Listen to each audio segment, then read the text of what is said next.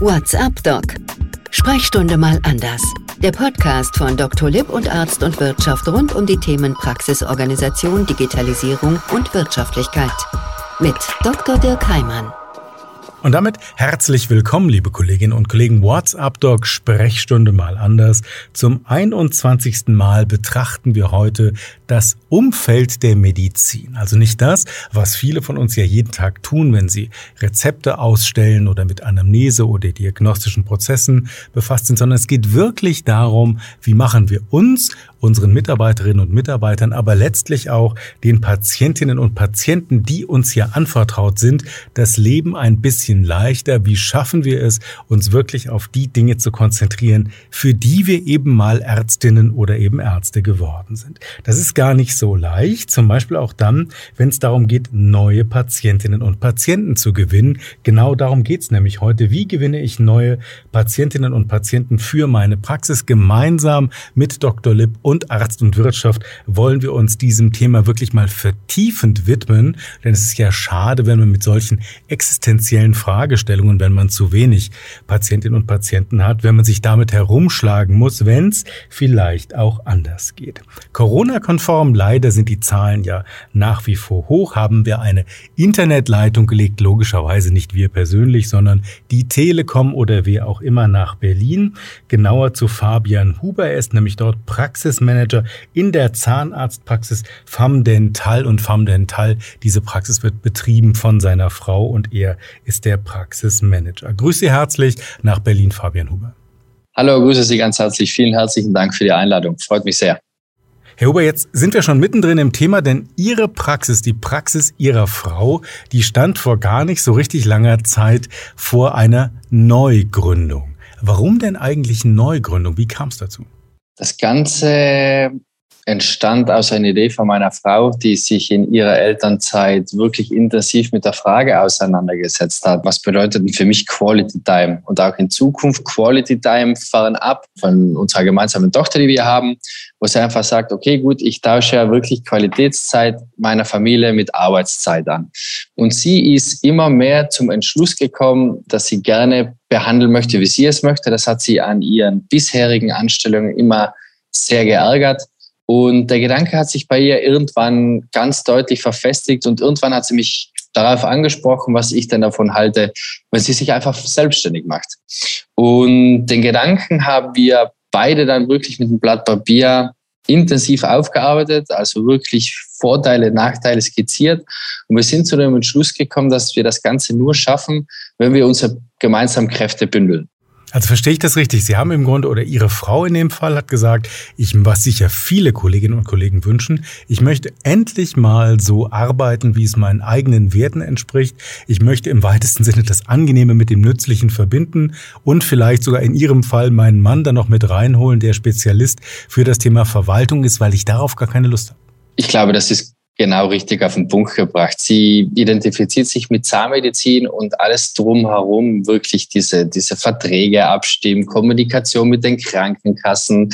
Das formulieren wir es mal vorsichtig, das magst du ja nicht so gerne. Also ich kenne da noch ein paar Menschen, die das nicht mögen, Anwesende durchaus eingeschlossen. Vielleicht aber dann jetzt haben Sie so eine Neugründung im Sinn gehabt, Sie haben sich zusammen überlegt, wir stemmen gemeinsam etwas Neues, verbinden das sowohl mit den Bedürfnissen unserer Familie, Sie haben gerade Ihren Nachwuchs erwähnt, als auch eben mit den Werten, die wir im Job leben möchten. So far, so good, würde man sagen. Jetzt wird's aber richtig kompliziert. Sie mussten ja erstmal einen Standort finden. War die Standortwahl das erste oder brauchten Sie erstmal so eine Vision, wo Sie eigentlich hin möchten?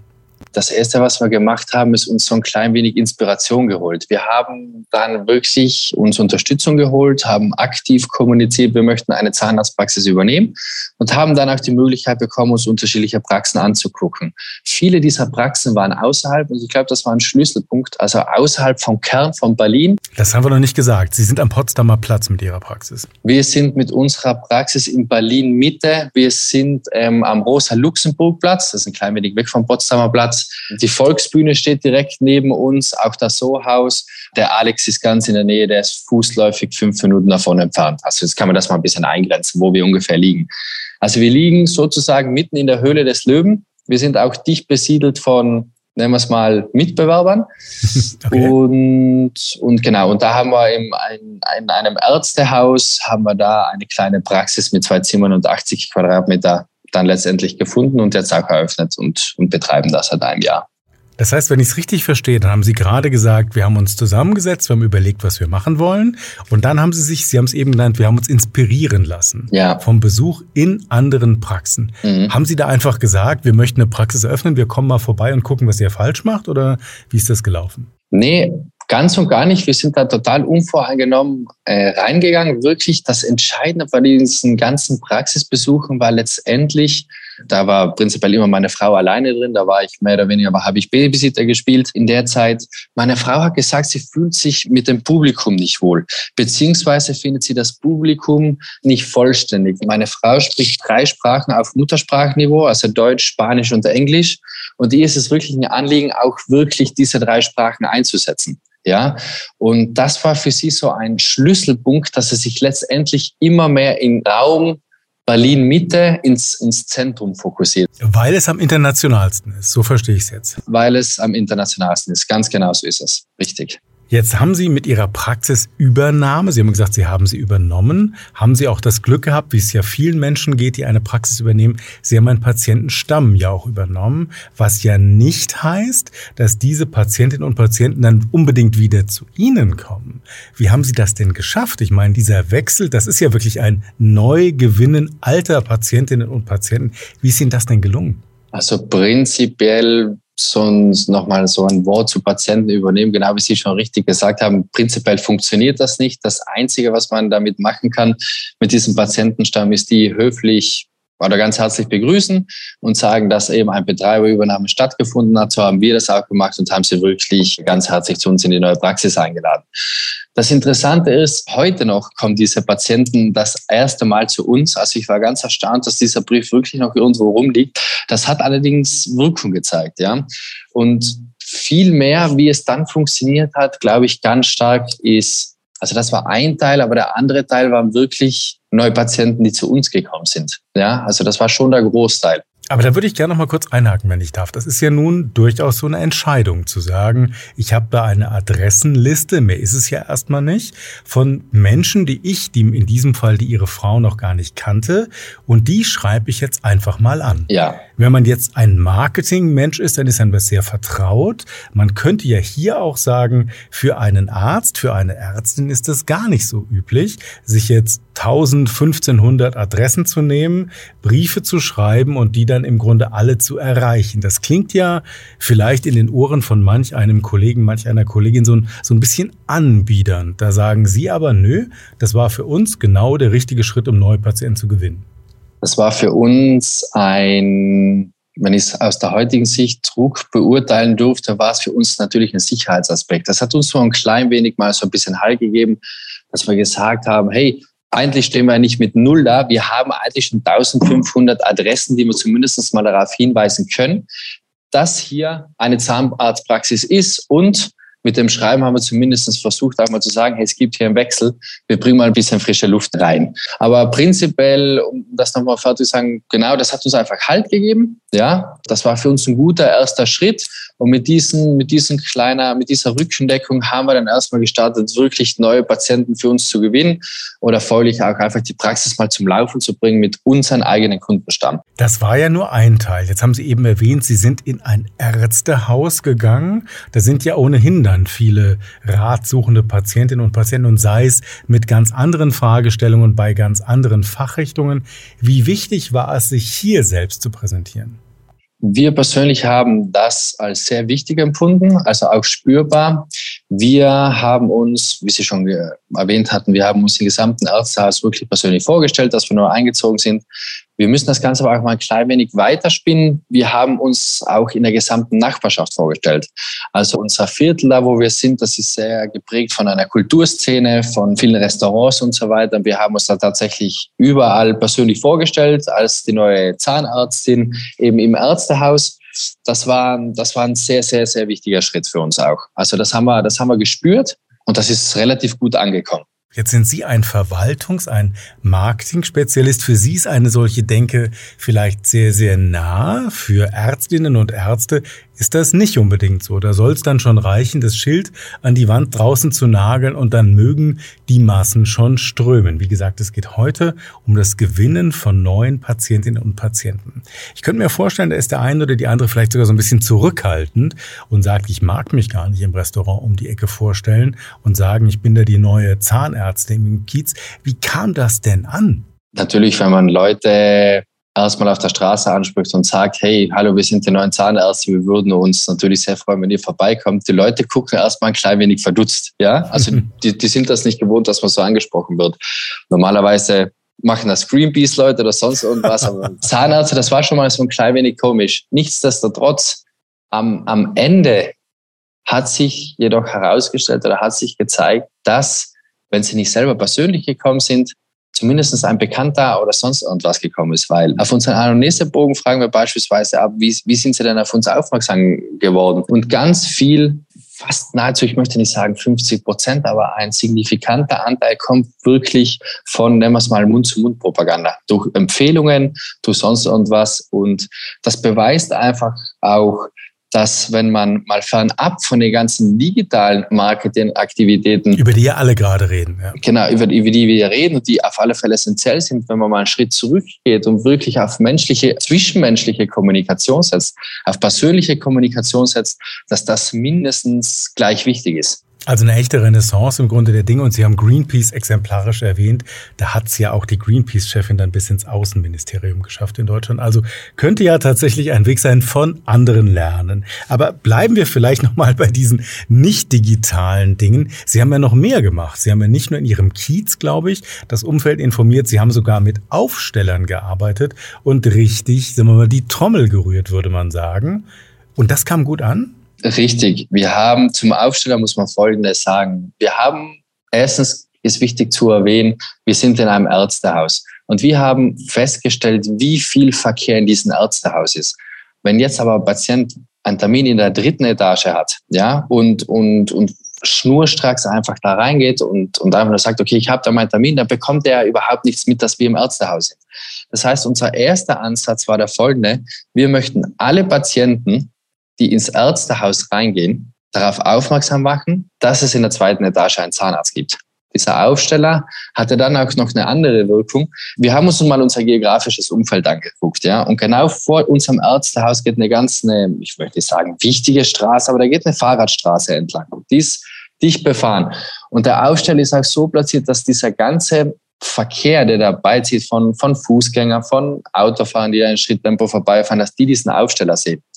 Und letztendlich dieser Aufsteller auf der Straße, der hat uns auch merklich, merklich mehr Verkehr in unsere Praxis gebracht. Das klingt ganz banal, aber wie gesagt, die Abfrage letztendlich auf dem Anamnesebogen hat das bestätigt, dass das eine sehr wirksame Aktivität war, um neue Patienten auf uns aufmerksam zu machen. Ist ja erstmal ganz wichtig, das von Ihnen zu lernen. Sie haben diese positiven Erfahrungen gemacht. Wie ich eben schon sagte, wahrscheinlich scheuen sich viele, das dann selbst zu tun, wenn es um neue Patientinnen und Patienten geht. Also vielen Dank schon mal dafür. Finde ich es eine echte Motivation, mal wieder zurückzukehren zu den nicht digitalen Maßnahmen. Aber machen wir doch jetzt den Sprung ganz konsequent ins 21. Jahrhundert hinein. Sie haben auch digitale Tools eingesetzt, zum Beispiel eine digitale Terminplanung. Was ist da passiert? Richtig. Also wir haben zuerst gestartet mit einer klassischen Terminplanung. Also man musste ganz gezielt nach uns suchen im Internet, ja. Und wir haben irgendwann einen Punkt erreicht, da war unsere Praxis gut gefüllt, aber es waren immer wieder Lücken aufzufinden in unserem Terminkalender. Und dann haben wir uns irgendwann die Frage gestellt, wie bekommen wir denn diese Lücken voll? Und dann sind wir wirklich, ich muss das jetzt erwähnen, sind wir auf Doctolib zugegangen und haben uns mit Doctolib zusammengesetzt. Und die haben uns seit der Einführung unseren Terminkalender vollgemacht.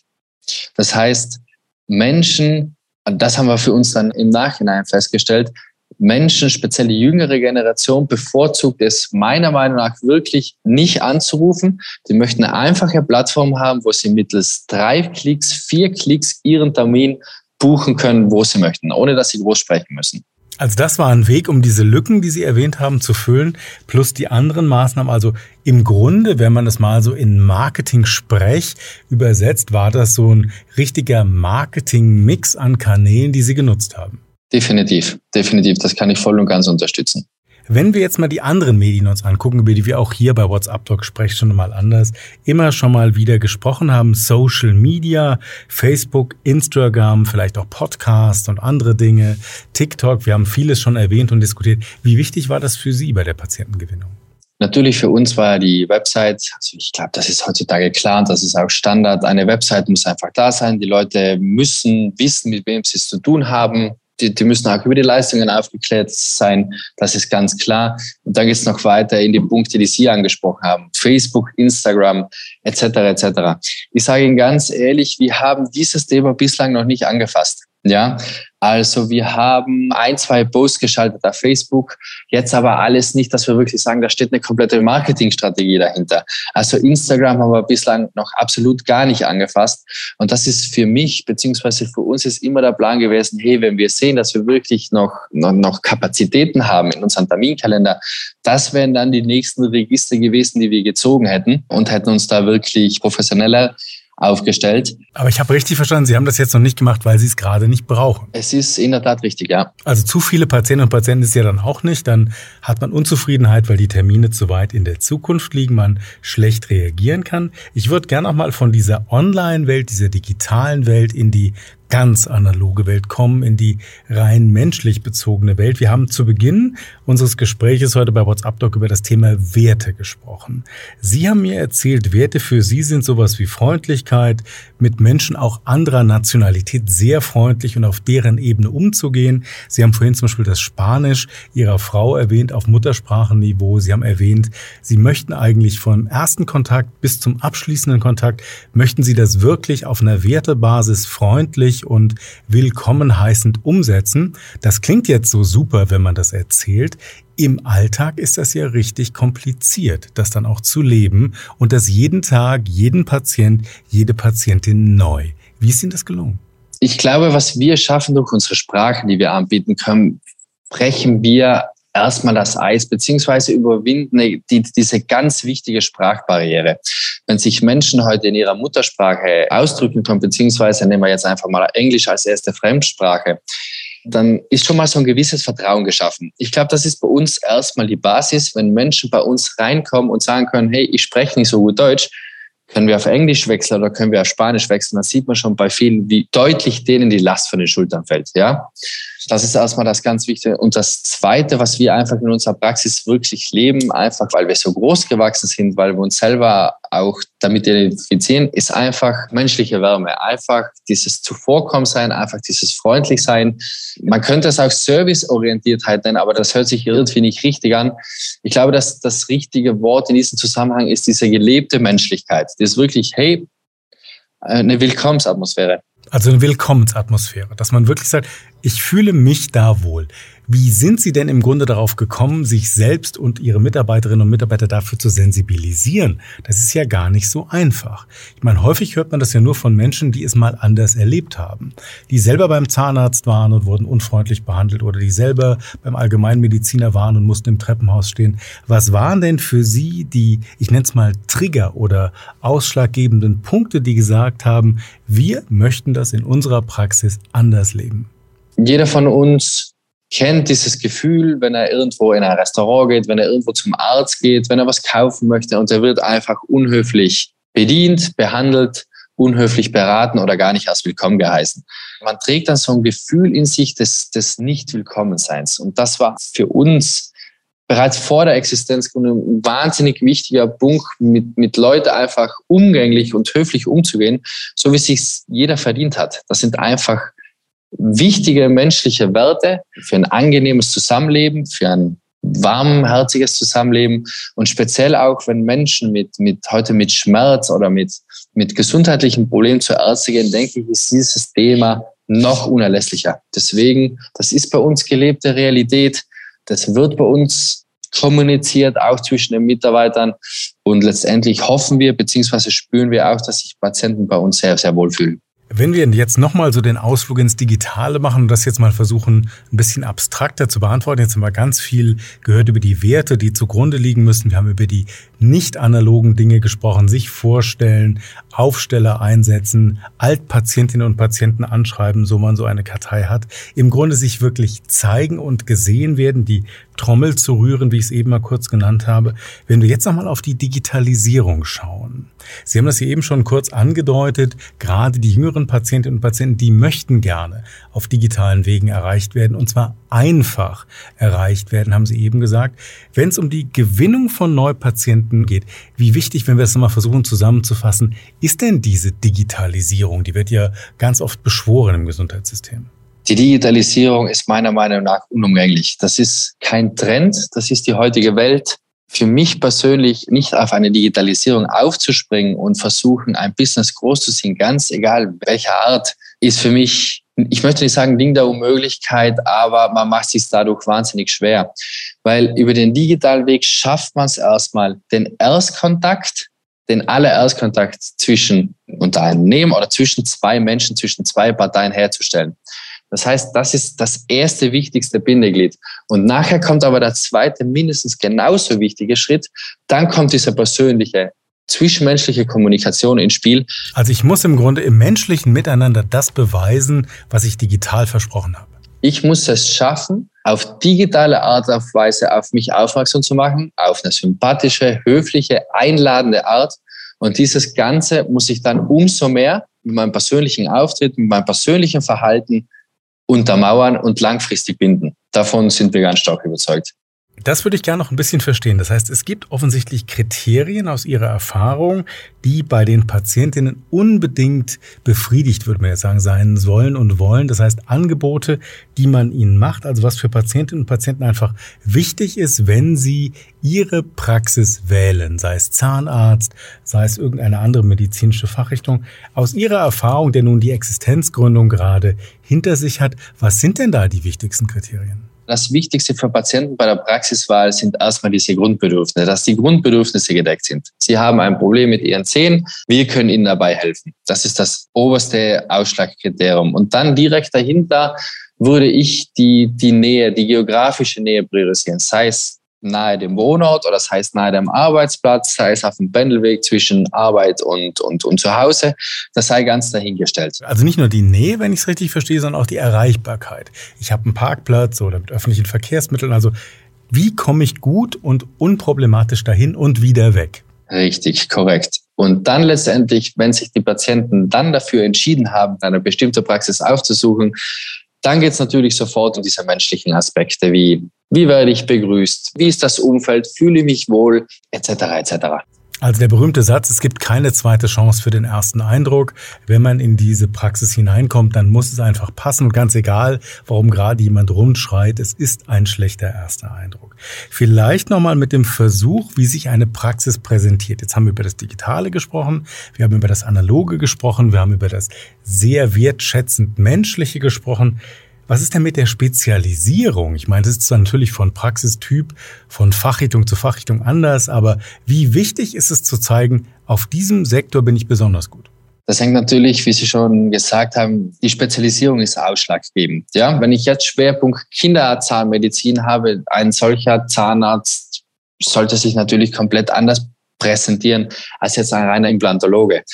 Das hängt auch insofern zusammen, als dass die Zielgruppe ganz eine andere ist. Ja, auf der anderen Seite haben wir Kinder und auf der anderen Seite haben wir wirklich schon, ja, erwachsene Personen, die wirklich einen Zahnersatz brauchen. Das heißt, ich muss, wenn ich Sie richtig verstehe, aus Ihrer Marketing-Sicht, heißt das dann, ich muss wirklich auch genau überlegen, wo und wie erreiche ich zum Beispiel Eltern, die dann die Entscheidung für ihre Kinder treffen oder wo und wie erreiche ich die Menschen, die vielleicht ein Implantat brauchen. Mhm. Haben Sie da so eine richtige Analyse gemacht, wie ich diese Menschen finde? Wie haben Sie das gemacht? Oder haben Sie gesagt, das war unsere persönliche Neigung? Sie haben das spanische Initial mal erwähnt, dass Sie da viele Kontakte haben, dass Ihre Frau gesagt hat, ich möchte viele internationale Patienten Patientinnen und Patienten deren Muttersprache auch behandeln.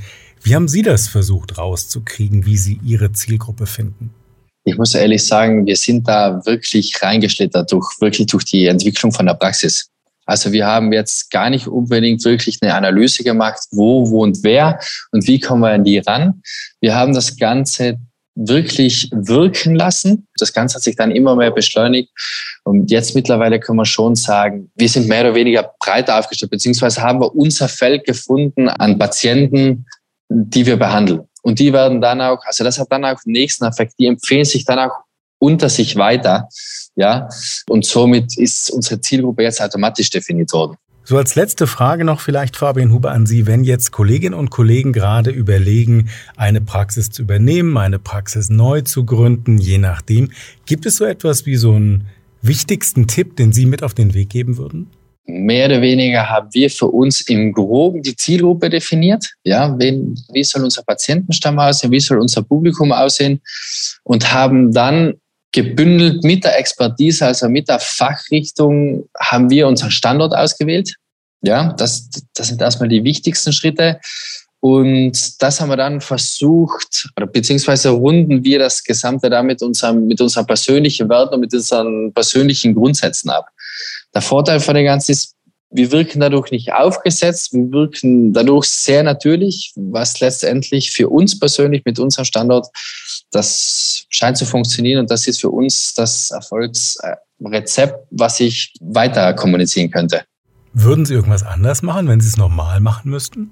Wir würden früher auf eine Online-Terminbuchungsplattform umsteigen, da uns das wirklich maßgeblich dabei geholfen hat, neue Patienten zu gewinnen. Und ich würde ein klein wenig weniger Geld für Website-Optimierung ausgeben. Fabian Huber war das heute zu Gast bei uns bei WhatsApp Doc. Sprechstunde mal anders. Vielen Dank nach Berlin. Vielen herzlichen Dank. Also ich versuche mal mit ein paar Worten zusammenzufassen, wie wir das immer versuchen, heute eben zum 21. Mal. Wir haben gerade von Fabian Huber gelernt, der gemeinsam mit seiner Frau als Zahnärztin eine solche Neugründung in der Höhle des Löwen, wie er es selber genannt hat, in Berlin Mitte hingelegt hat. Er hat gesagt, wir haben uns überlegt, welche Zielgruppe das ist, aber wir haben die jetzt nicht im Detail analysiert, sondern uns kam es auf die Standortwahl an und dann war es eigentlich ein Mix aus ganz verschiedenen Maßnahmen. Alle reden über Digitalisierung, aber wenn das Menschliche nicht stimmt, wenn der erste Eindruck nicht stimmt, wenn der Wohlfühlfaktor nicht stimmt, dann hilft es auch nicht, wenn wir viele Patientinnen und Patienten zum ersten Mal in der Praxis haben. Die würden dann nie wiederkommen. Also im Grunde ist es das Einlösen der digitalen Versprechungen ganz analog menschlich, zum Teil auch sehr ungewohnt sicher für manche Ohren mit dem Aufsteller nach draußen zu gehen vor die Praxis oder sich im Restaurant um die Ecke mal vorstellen, wir sind da die neuen Ärzte im Kiez. Das mag ungewöhnlich klingen, wir haben aber gerade in diesem Zusammenhang eine echte Erfolgsgeschichte gehört, bis hin eben mögliche Lücken im Kalender, so dann welche bleiben, eben auch digital noch zu schließen. Wie immer bei WhatsApp Doc Sprechstunde mal anders. Sie haben die Möglichkeit, vieles nachzulesen. Dr. Lipp ist einige Male schon heute erwähnt worden. Es gibt dazu unter anderem eine kostenlose Broschüre von Dr. Lipp mit vier Tipps zur Steigerung der Profitabilität eben in der Praxis. Darin geht es unter anderem darum, wie man effizient organisiert und die Leistungen für neue Patientinnen und Patienten eben auch attraktiv und vor allem auch sichtbar macht. Und diesmal nicht von Arzt und Wirtschaft, sondern von Dental und Wirtschaft auf der Seite dental-wirtschaft.de. Auch da gibt es einige interessante Themen dazu. Rubriken gibt es diverse. Einfach mal reinschauen in dieses neue Angebot dental-wirtschaft.de und ab Sommer wird es auch eine Printausgabe mit dem gleichen Titel geben. Und das war's, unsere 21. Folge WhatsApp Doc Sprechstunde mal anders. Ich freue mich auf Sie in unserer nächsten Ausgabe. WhatsApp Doc Sprechstunde mal anders. Der Podcast von Dr. Lipp und Arzt und Wirtschaft rund um die Themen Praxisorganisation, Digitalisierung und Wirtschaftlichkeit. Mit Dr. Dirk Heimann. Dieser Podcast-Service für Ärztinnen und Ärzte wurde Ihnen von unserem Content-Partner, der Dr. Lipp GmbH aus Berlin, präsentiert. Dr. Lipp ist auch für den Inhalt dieses Podcasts verantwortlich.